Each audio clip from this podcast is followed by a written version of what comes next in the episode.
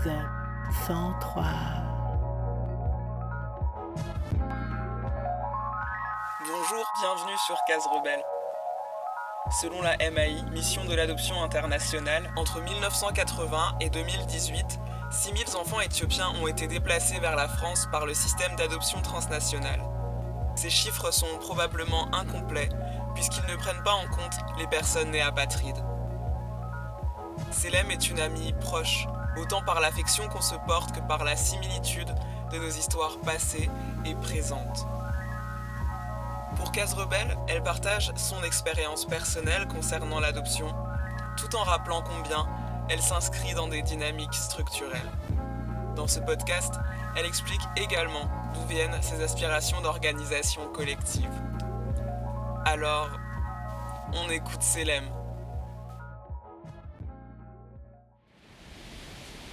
Comment je définirais la famille?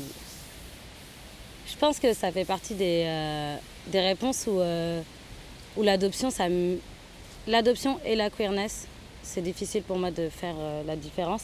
Elle m'oblige à le réfléchir en plusieurs dimensions. Je crois que j'ai des familles.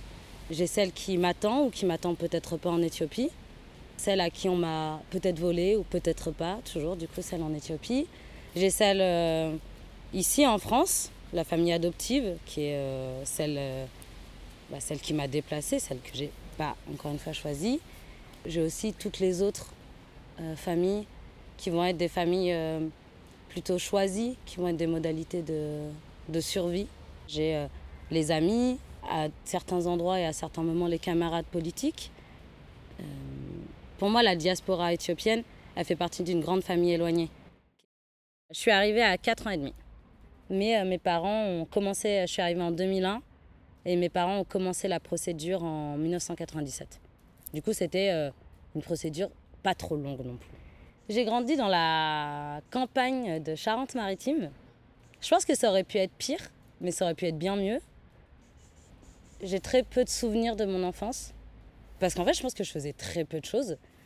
Ma mère avait euh, clairement des tendances, enfin, était dépressive même, avec d'autres maladies psy. Et mon père était un alcoolique notoire. Et j'avais trois grands frères qui avaient autre chose à faire que euh, de traîner avec la petite gamine qui venait d'arriver, sachant que ils voulaient pas.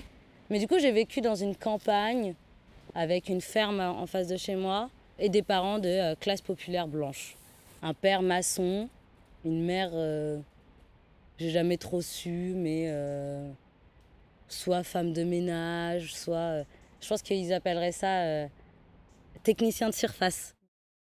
C'était une enfance de manque, de manquement et de vide. J'ai l'impression d'avoir euh, grandi dans le canapé de ma, de ma mère, enfin à côté de ma mère qui regardait la télé et qui moi, euh, je sais pas ce que je faisais, mais je m'occupais quoi. Je lisais des livres, euh, je dessinais, enfin j'étais plutôt une gamine assez solitaire. Je pense qu'à aucun moment de ma vie, si j'avais croisé mes frères, je serais devenue amie avec eux. C'est juste des, c'est vraiment des inconnus. Mais du coup, j'ai quand même trois frères. Et euh, ma belle-mère a un fils que j'ai longtemps considéré comme mon beau-frère. Et en fait, il s'est avéré que je pense que lui ne me considérait pas comme sa belle-sœur. Et j'ai euh, j'ai beaucoup de doutes sur l'histoire qu'on me raconte. Mais on me raconte que j'ai une sœur biologique. Mais euh, avec du recul, et plus je lis des choses, J'arrive aussi à imaginer que la sœur biologique qui m'a abandonnée devant l'orphelinat selon euh, l'histoire de mes grands-parents euh, blancs les sauveurs, en mode elle t'a déposé devant l'orphelinat et l'orphelinat t'a retrouvé. Je me demande à quel point cette grande sœur, c'est pas juste une mère.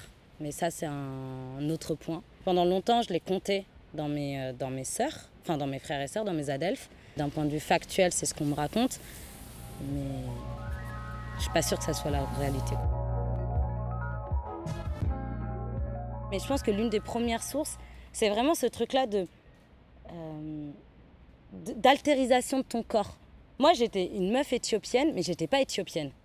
Genre, c'est-à-dire que toute ma toute la manifestation euh, du racisme structurel, c'était de me rappeler que j'étais pas d'ici, que mon corps n'était pas d'ici, et que du coup, on va le déplacer, on va le toucher, on va le euh, on va le objectifier, on va le sexualiser comme un corps qui n'est pas d'ici, un corps de femme qui n'est pas d'ici, un corps noir, de femme noire.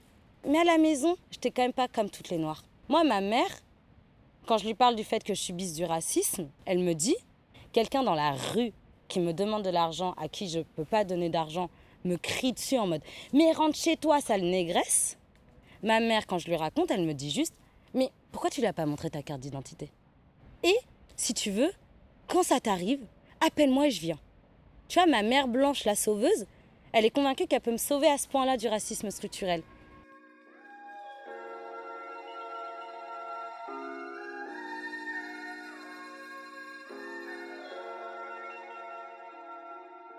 Je pourrais parler pendant 4 heures de mon rapport à l'adoption, mais je le situe. Du coup, je dirais que c'est une adoption euh, transnationale. Du coup, euh, mes parents euh, vivent en France et ils m'ont adoptée alors que je suis d'origine éthiopienne. C'est une adoption transraciale parce que mes parents sont blancs et je suis noire. Je vais dire que, que c'est un déplacement. Je me sens déplacée, on m'a déplacée. Je dis que c'est une migration forcée. parfois, je me, dans des moments pour essayer de comprendre, je disais aussi que je me sentais migrante mais pas exilée. Ça, c'est quand j'essaye je de le définir à mon point de vue individuel de OK, ça me fait quoi d'avoir été déplacé d'un pays ex-colonisé, même si euh, les personnes, les Blancs adorent dire que l'Éthiopie n'a jamais été colonisée, il y a quand même un rapport colonial. Euh, mais du coup, ça me fait quoi d'avoir été déplacé d'un pays à un autre? Ça, c'est les termes que j'utilise là. Mais autrement, euh, pour moi, je dirais que c'est un système d'exploitation de terre de pays et d'êtres, majoritairement racisés, dans mon cas noir, et que c'est que c'est un système colonial de mise en marché d'enfants. Je pense que j'ai un rapport très en colère sur les discours des institutions qui, qui ont fait que je suis là. Du coup, les institutions, les, les orphelinats, les OAA, l'État français, j'allais dire en partie, mais l'État français tout court, euh, l'État euh, éthiopien, tout leur discours sur, euh, sur le fait de sauver un enfant, tout le discours sur proposer une famille, une famille et une maison à des enfants qui, qui en ont besoin, c'est pour moi l'une des sources de, ma, de toutes les violences que j'ai subies. Ma mère, elle s'est jamais considérée violente puisqu'elle m'a sauvée. Et d'un côté, quand j'essaye de, verbaliser et de mettre en lumière les, euh, toutes les violences intrafamiliales que j'ai vécues, qu'elles soient racistes, qu'elles soient lesbophobes, qu'elles soient sexuelles. Et euh, tout le reste, moi j'étais, enfin, je suis, quand j'étais gamine, j'étais euh, la meuf qui servait le café à mon frère parce qu'il avait, il daignait pas lever son cul de sa chaise. je donnais le verre d'alcool à, à, mon père quand il avait soif. Et je, je mettais la table à la place de ma mère quand elle était fatiguée.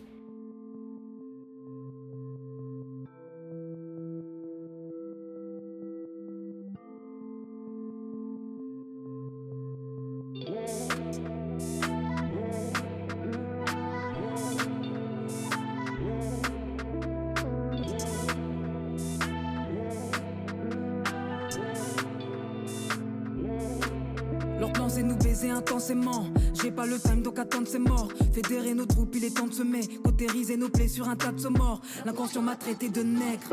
Il s'est fait réprimer salement. Tout n'est pas aussi blanc que de la neige. Essaie de répéter seulement. Je peux t'assurer que la tête goûte à le sol. J'ai pas la face à Galate, ouais, mais j'ai le sang chaud. Si tu fais le foot, t'auras la leçon. Non, on se bat depuis, t'as fait une manif et t'es lassé. Nous, dans notre âge, on est seul au monde. Bien sûr qu'on aura le règne du roi Salomon. Faut que tous les six je pisse sur ces humains. C'est pas Greenpeace, pas une des notes collées,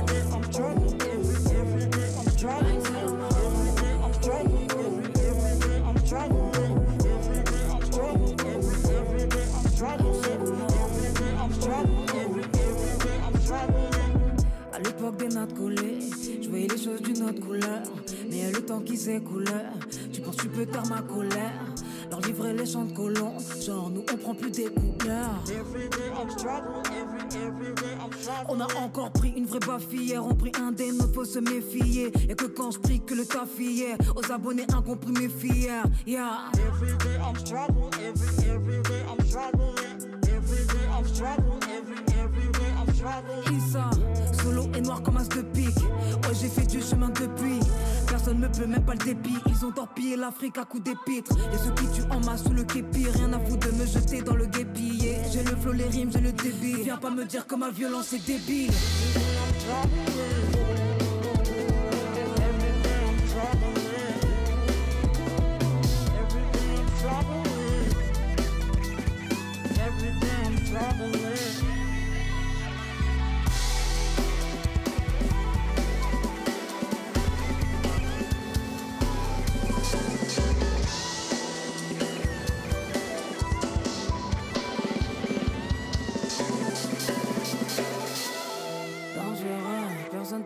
Protéger son dos. Quand la folie aura raison, la raison. Le soleil sommeille, c'est pas la paix qui s'endort. Il y a des connexes qui se créent dans le réseau. Tout ça là, pour moi, ça vient du, euh, des discours autour des, euh, des adoptants comme des sauveurs. Je pense que tout le monde était convaincu, et même moi du coup, que j'étais redevable de ce qui m'arrivait. Et ça a été compliqué quand j'étais gamine, le rapport que mon père a avec moi il est malsain et il est dangereux. Quand j'essaye de verbaliser ce truc-là, mais en fait, je tournais autour de doit être redevable, ils m'ont sauvé. Et puis, genre, moi, je trouve ça intéressant la façon dont, euh, dont l'adoption elle est faite dans mon organisme d'adoption. Je pense qu'il y a plein de choses très similaires avec plein d'autres. Mais du coup, tu vas chercher un gamin à, l'aéroport. Le gamin, il a à peine un papier, euh, un dossier qui tient un papier il a euh, toute la petite tenue euh, éthiopienne ou je sais pas, enfin, tu vois, du coup, tu as tes petites tresses, tu as tes petites euh, tenues avec des petites couleurs. Et en plus de ça, avant que tu arrives, en fait, on a envoyé un album photo de toi. Et du coup, moi, j'ai été élevée avec cet album photo comme une référence de temps en temps. Et du coup, l'album photo, c'est moi dans l'orphelinat, c'est moi dans des chambres surchargées. Mais c'est un peu stylé, tu vois. C'est un peu tu sens qu'ils essayent de glamouriser le bail, mais quand même, tu vois qu'il y a juste plein d'enfants noirs dans, des, dans un orphelinat. C'est pas glamour l'orphelinat. Quand je voulais pas finir euh, le plat d'haricots verts que ma mère me faisait, bah en fait, elle pouvait sortir cet album photo et qu'elle le sorte d'un point de vue matériel en mode regarde ou qu'elle le sorte juste en termes de référence, ça me remettait à ma place en mode ouais, t'es là, tu te plains de mes haricots verts, mais en fait, t'aurais pu ne rien avoir tous les discours autour du care et du sauvetage, ce que mon père m'a fait, en fait, il est autorisé par ce système colonial et, euh, ces discours de care autour de l'adoption. En fait, c'était un sauveteur, il m'a sauvé. Mon père, il m'a toujours élevé dans une idée précise qui est aucun homme ne t'aimera plus que moi. Et en plus de ça, tu mérites pas non plus trop d'autre amour que le mien. Mais du coup, c'était une mission d'éducation. Et ça, je suis pas sûre qu'il se serait permis si on ne lui avait pas dit tu vas sauver cet enfant. Les OA, euh, même euh, Amis des enfants du monde, qui est mon OA, mais c'est même pas mon OA, c'est euh, le système, l'association qui a en partie m'a déplacé. L'État français, l'État éthiopien à moindre mesure, même s'il subit, et tous les colons sur place, en fait, ils sont l'origine de mes traumas et de mon exploitation. En fait, c'est moi qui finis par faire du care. C'est moi qui finis par euh, soigner ma mère de sa dépression. C'est moi qui empêche ma mère de se suicider. C'est moi qui, euh, quand je suis pas là, ma mère va pas bien. Quand je suis là, euh, ma mère va bien. quand elle va pas bien, mes frères m'appellent en mode Tu pourrais revenir à la maison parce qu'elle va pas bien. C'est moi qui ai empêché que mon père, à plusieurs reprises, se suicide avec son fusil. C'est moi qui ai empêché euh, à plein de moments qu'ils boivent. C'est moi qui fais que cette famille, euh, un certain temps, elle est un peu marchée. Quand euh, papa il oublie l'anniversaire de mon grand frère, et eh ben, qui envoie un message en disant Hé papa, c'est l'anniversaire de. Hum, hum. C'est moi. C'est moi qui suis agressée sexuellement. C'est moi qui suis touchée.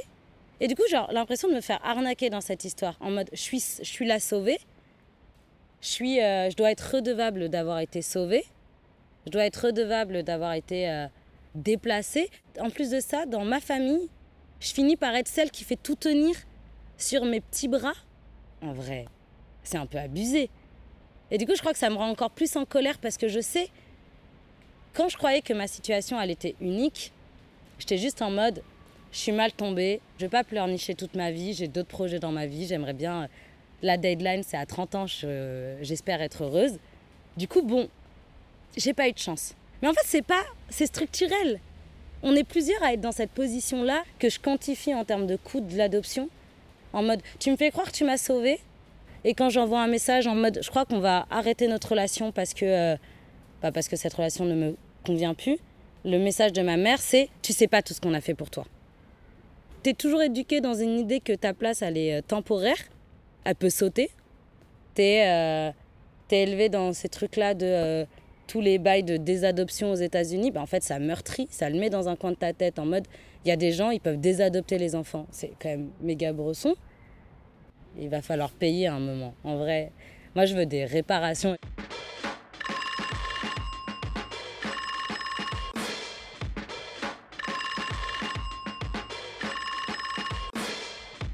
J'aimerais bien faire, euh, co-organiser, co-penser, un système de mutualisation d'argent entre personnes adoptées.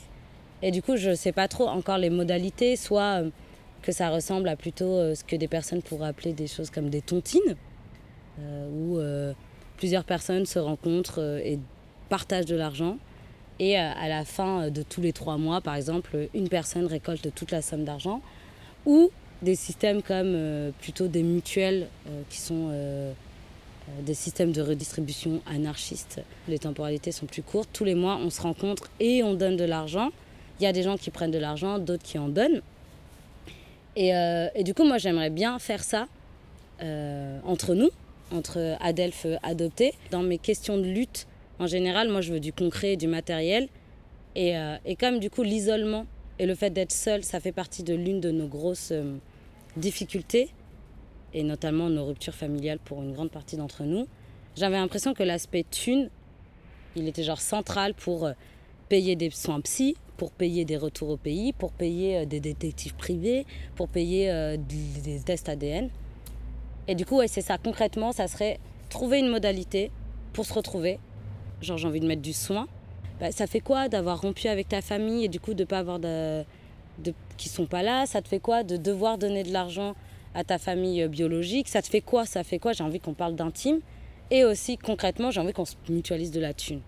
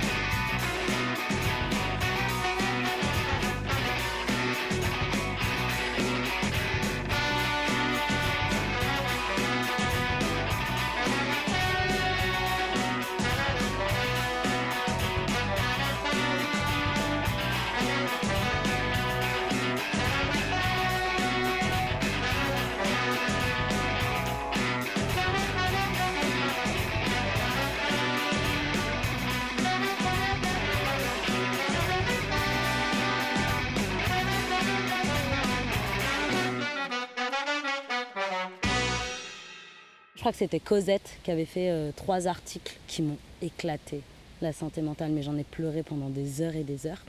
Il y a plein de personnes qui ont appris que les adoptions illicites, c'est pas juste un hasard en fait, c'est pas juste une adoption illicite dans le fin fond de je ne sais où. C'est structurel. Et du coup, les gens ont commencé à arriver avec des questions que je n'avais pas envie de me poser. Et toi Tu sais si avant j'avais droit à la question classique de mais du coup tes parents biologiques? Et je disais je suis orpheline. Ça allait bien à tout le monde. Sauf que maintenant je dois répondre autre chose. Et c'est dur. En vrai, en termes de violence, maintenant les gens, ils partent du principe que j'ai été volée, à ma place. Moi, mon lien à l'Éthiopie, il se situe ailleurs que sur une filiation biologique. Je me sens filiée euh, d'un point de vue de lien au pays, de lien culturel, de lien euh, à la race. Je me sens euh, delphes de mes euh, sœurs et frères éthiopiens pour des raisons. Mais ma filiation, elle n'est pas biologique. J'ai pas l'envie de retrouver ma mère biologique. Peut-être que ça va changer, peut-être que ça va rester. Des fois, à mon anniversaire, je me demande si elle pense à moi. Sauf qu'il y a des gens, ils arrivent, je, suis posée au café, ils me demandent Ah là là, blabla, je sais pas quoi, on parle d'un truc. Du coup, je suis le fardeau là de se raconter tout le temps. Oui, du coup, je suis adoptée, blablabla. Bla, bla. Après, les gens, ils sont en mode Ah, tes parents biologiques. Et maintenant, ils ont la force mentale de me regarder et de me dire Mais t'es sûr que t'as pas été un enfant volé? Quoi? Mais quand est-ce qu'on va me laisser tranquille? Il y a un peu un truc comme ça, genre en mode Quand est-ce que je vais pouvoir raconter ce que j'ai envie de raconter de ma vie? Quand est-ce que vous allez vous taire? Genre, je pense que politiquement, même s'il y a des trucs où je suis en mode, ouais, genre peut-être que personnellement, c'est pas un de mes outils de lutte d'utiliser euh, l'aspect juridique, mais je trouve ça trop bien que d'autres le fassent. Et j'étais en mode, mais c'est super intéressant qu'il y ait des gens qui le fassent. Et c'est fort. Mais du coup, genre, dans ma vie, les gens, ils commencent à me remettre des étiquettes que j'ai pas choisies. Et en plus de ça, mes parents, ils en ont entendu parler j'ai beaucoup de haine contre ma mère, mais j'ai encore beaucoup de tendresse. Tu peux pas avoir euh, soigné une personne pendant toute ton adolescence et ton enfance et après la détester totalement. Tu vois, ma mère, elle est, elle est aussi victime de tout ça. Elle est victime de la violence de mon père, elle est victime de, euh, du patriarcat. C'est une victime. Pas que, hein, elle a été aussi euh, persécutrice, mais c'est aussi une victime. Émotionnellement, quand il y a eu tout ce truc sur euh, les enfants de la miséricorde, moi, ça m'a éclaté mentalement. Comme beaucoup, moi, j'étais convaincue que les amis des enfants du monde, ils sont pas pareils. C'est les enfants de la miséricorde, mais moi, mon EA, elle est chouette. Mais en fait, non. J'ai tout de suite pensé à ma mère. À mon sens, elle est aussi arnaquée dans cette situation. Et je pourrais parler de, de mon adoption comme violence, mais j'ai aussi envie de, de parfois mettre un peu la place, pas à mon père, parce que mon père, il mérite rien, mais ma mère, elle a adopté un enfant Certes, elle a été raciste, certes, elle n'a pas euh, assez pas renseigné sur les enjeux de racisme, elle a été horrible avec moi, mais Madar, elle a cru qu'elle allait faire famille. On lui a vendu ce rêve-là. On lui a dit T'as pas eu de fille, mais on va t'en donner une. Elle était juste là, dans son coin, au fin fond de la Charente-Maritime. On lui a donné un enfant, on lui a dit C'est ton enfant, tu en fais tout ce que tu veux, et surtout, il va t'apporter le bonheur. Il va tout, tout soigner. Il va soigner ta famille, ton mari va arrêter d'être violent, tout, ça va être trop bien. Du coup, genre, au, moment du truc des enfants de la miséricorde, je crois que j'étais triste pour elle, à l'idée qu'elle apprenne. Et je ne sais pas ce que j'avais prévu, parce que j'avais pas prévu de lui dire, mais j'ai eu cette tristesse-là en mode, en fait, tu vas l'apprendre que ce sur quoi tu as construit ta famille, c'est du vent. Document publié en septembre 1998 concernant la constitution du dossier en France pour adopter en Éthiopie. Document à fournir en vue de la constitution du dossier en France. Agrément des services de l'aide sociale à l'enfance du Conseil général compétent, selon la résidence des adoptants et la notice jointe à l'agrément. Enquête sociale de l'ASE, enquête psychologique de l'ASE, lettre de motivation, extrait de l'acte de mariage, extrait de casier judiciaire de chacun des adoptants, certificats médicaux de chacun des adoptants, avis d'imposition sur le revenu de l'année précédente, deux lettres de recommandation. Ces documents doivent être légalisés par le Bureau des légalisations du ministère des Affaires étrangères, puis surlégalisés par l'ambassade d'Éthiopie à Paris. Source www.diplomatie.gouv.fr Ils ont tout fait pour garder aucun lien avec l'Éthiopie. Et c'est même une de leurs fiertés. Ils m'ont renommé. Je pense que mon rapport avec l'Éthiopie, il est aussi compliqué parce que, enfin, mon rapport culturel, parce que l'Éthiopie, on me l'a raconté. Et ça fait partie des pays où euh, les blancs, ils aiment trop l'Éthiopie. Et les blancs de gauche, ils adorent l'Éthiopie en mode ah, mais tu sais que si c'est un mec qui commence toujours en te disant des plus belles femmes du monde, ça c'est la première chose. Que tu 12 ans ou 25 ans, on te dit la même chose. Et si c'est euh, si c'est juste un blanc, il est en mode mais tu sais qu'il a jamais été enfin c'est le seul pays d'Afrique qui n'a jamais été colonisé par par euh, les blancs. Il y a vraiment un truc où on m'a raconté l'Éthiopie et du coup pendant très longtemps, j'ai pris ça comme un comme une sorte de gros sac à dos que je portais, tu sais, comme un, fardeau. Il est là, c'est la peur qu'on m'y renvoie. Et en fait, on m'a toujours dit que vivre en Éthiopie, c'était horrible. Il y a la famine, il y a la guerre, euh, et euh, potentiellement, la seule chose qu'on me d'Éthiopie, c'est des lacs d'acide. J'ai pas envie d'y retourner. Mais du coup, il y a vraiment ce truc-là où euh, j'ai grave avancé et évolué à plein d'endroits. Par exemple, je parle de retourner en Éthiopie seulement pour l'aspect lien je sais pas comment dire, diasporale et culturelle. Et juste de. Genre, ça fait partie de mes. Ça fait des années que j'écris sur l'enfant que j'ai été, qui a été trop violenté à mon goût. Là, il n'y a pas longtemps, je disais à, dans, un, dans, le cadre, dans un endroit, je disais à des gens que je venais de rencontrer, je crois que j'ai envie d'apprendre la marique pour parler, pour, pour comprendre cet enfant et pour lui, lui parler la langue qu'il comprend un peu en mode c'est genre très spirituel, c'est pas du tout à des endroits où je suis habituellement. Ça, c'est mon endroit de la hum, spirituelle, je sais pas quoi, mais en mode, mais en fait, j'ai l'impression que pour faire plaisir à cet enfant que je, que je suis ou que j'étais et qui est là, en fait, je dois lui parler comme il peut comprendre et je dois lui. Hum, un peu comme un câlin à moi-même. Et du coup, je vois vraiment le lien à l'Éthiopie comme ça. Euh, c'est intéressant tout ce truc-là de développement perso, euh, coach, euh, autour de l'adoption. Je crois que je trouve ça dangereux et triste. Parce que du coup, ça remet de l'individuel à, l'endroit où il y a du systémique. Et moi, si j'étais restée dans de l'individuel, ma vie, elle serait faite encore plus de violence. Si j'étais restée dans l'individuel, dans le moi, toute seule, mais je serais, mais je serais où là? J'ai passé toute ma vie avec une seule truc, une seule phrase, qui est toute façon, moi, je vais pas rester en vie longtemps. Il y a pas longtemps, j'ai écrit dans mon carnet un truc du genre en vrai, pour la première fois de ma vie, je trouve que ça serait dommage de, de mourir maintenant parce que j'ai commencé des trucs chouettes.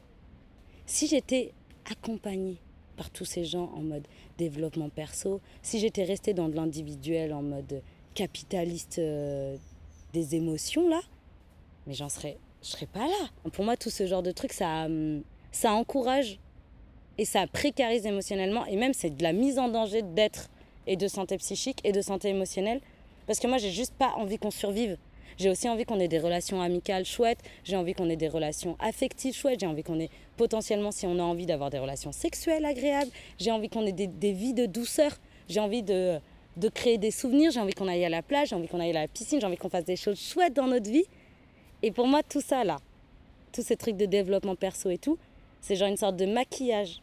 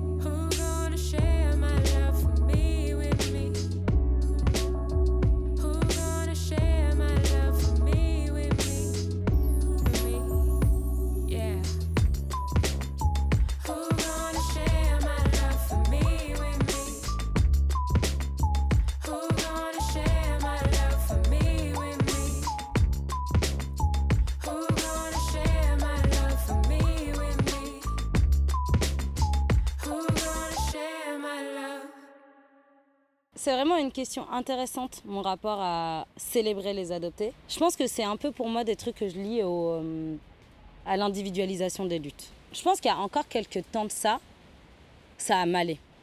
Genre, ça me posait grave question politiquement, mais de me dire, ah bah en fait, si pendant un mois, tu as l'occasion de rencontrer des gens, pourquoi pas? Par exemple, je sais que le fait de savoir qu'il y a un jour pour commémorer les personnes adoptées qui se sont suicidées, mais ça a été mais, mais d'une... Ça m'a enlevé une lourdeur émotionnelle. J'évolue dans ce monde avec cette phrase qui tourne dans ma tête tout le temps de je fais mentir des chiffres. Je fais mentir des chiffres parce que c'est bon, on a compris. Tant de personnes adoptées ont tant de chances de se suicider. Arrêtez de me le dire. Genre, j'ai compris. J'avais l'impression de marcher, d'évoluer dans la vie avec ces morts sur le dos. Et c'était dur. Et du coup, genre, je sais que par exemple, de savoir qu'il y a un, jour commémoratif, bah, ça m'a apaisé. Mais je trouve que l'adoption en tant que telle, ça devrait être un sujet constant.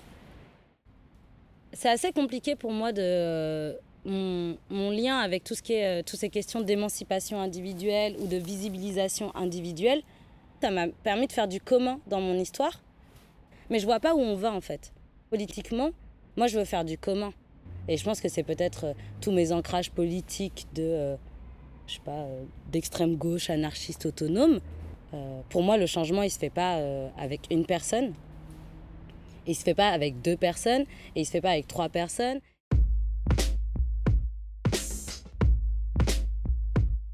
Moi, j'aimerais qu'on commence à réfléchir ensemble. Ah, mais ok, là, ça va pas. Ok, mentalement, ça va pas. Mais qu'est-ce qu'on veut?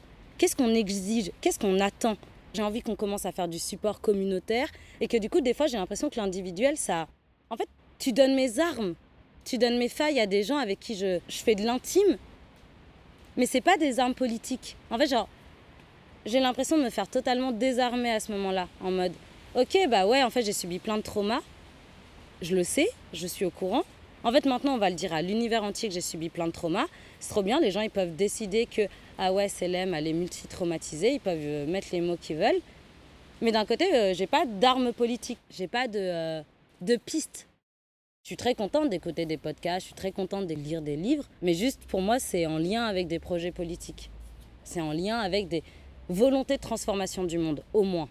Et en fait, c'est pas du tout pour blâmer les personnes qui individuellement le font, parce que je sais qu'est-ce qui nous amène à ces endroits-là. Je sais ce que c'est la précarité émotionnelle d'être adopté, je sais euh, ce que c'est de se sentir valorisé. En fait, pour moi, c'est vraiment, encore une fois, je ne veux pas mettre de l'individuel là où il y a du structurel.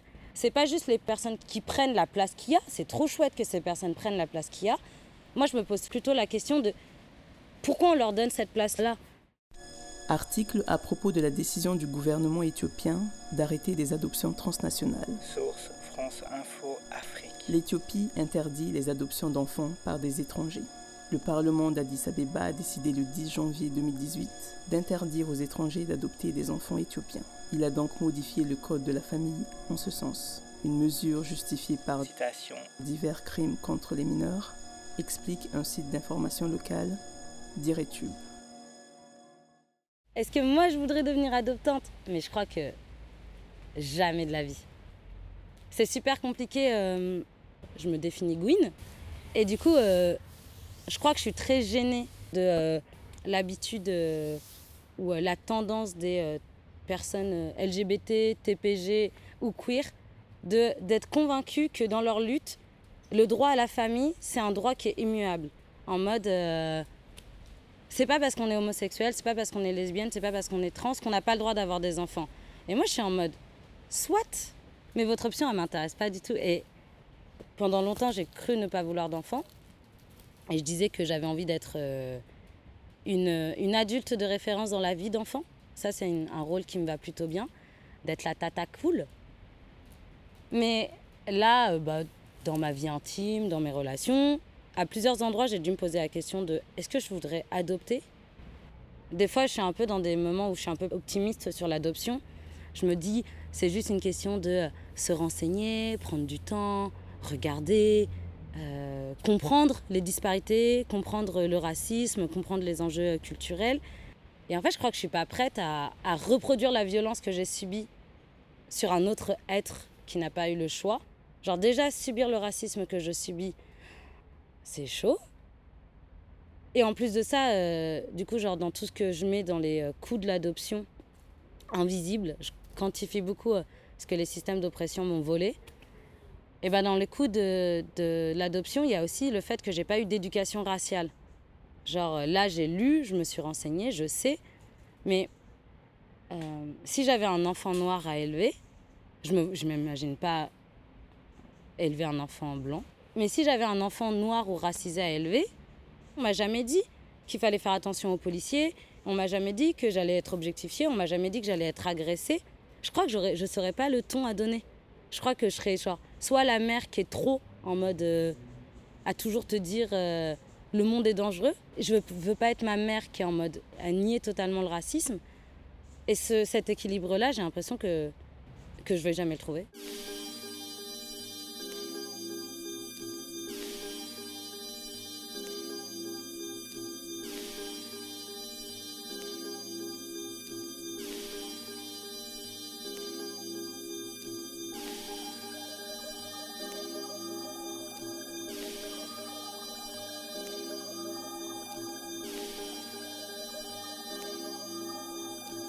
Sur toutes les questions de qu'est-ce que c'est d'être une gouine noire adoptée, migrante mais pas exilée, tout ce qui est question d'identité, transidentité, je suis en mode pas cis mais pas trans.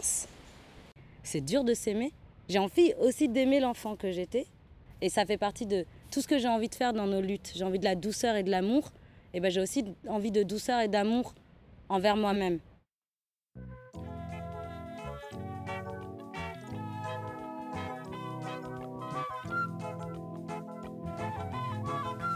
Nous quittons Célème sur ces mots qui résonnent fort en nous. Un énorme merci à elle pour son regard toujours bienveillant, pour sa disponibilité. Merci à vous qui nous écoutez. Nous espérons que vous avez passé un excellent moment en notre compagnie. Dans cet épisode, vous avez écouté la chanson NGR de Issa Yasuke, le titre Musica Waslit de Getachew Mikoya et The X, Jamila Woods avec Eartha et pour clore cet épisode, nous écoutons Emoye Digere avec Gouraguinia Song. On se retrouve très prochainement pour un nouvel épisode. On vous envoie plein de force et d'amour en ce début d'année 2023.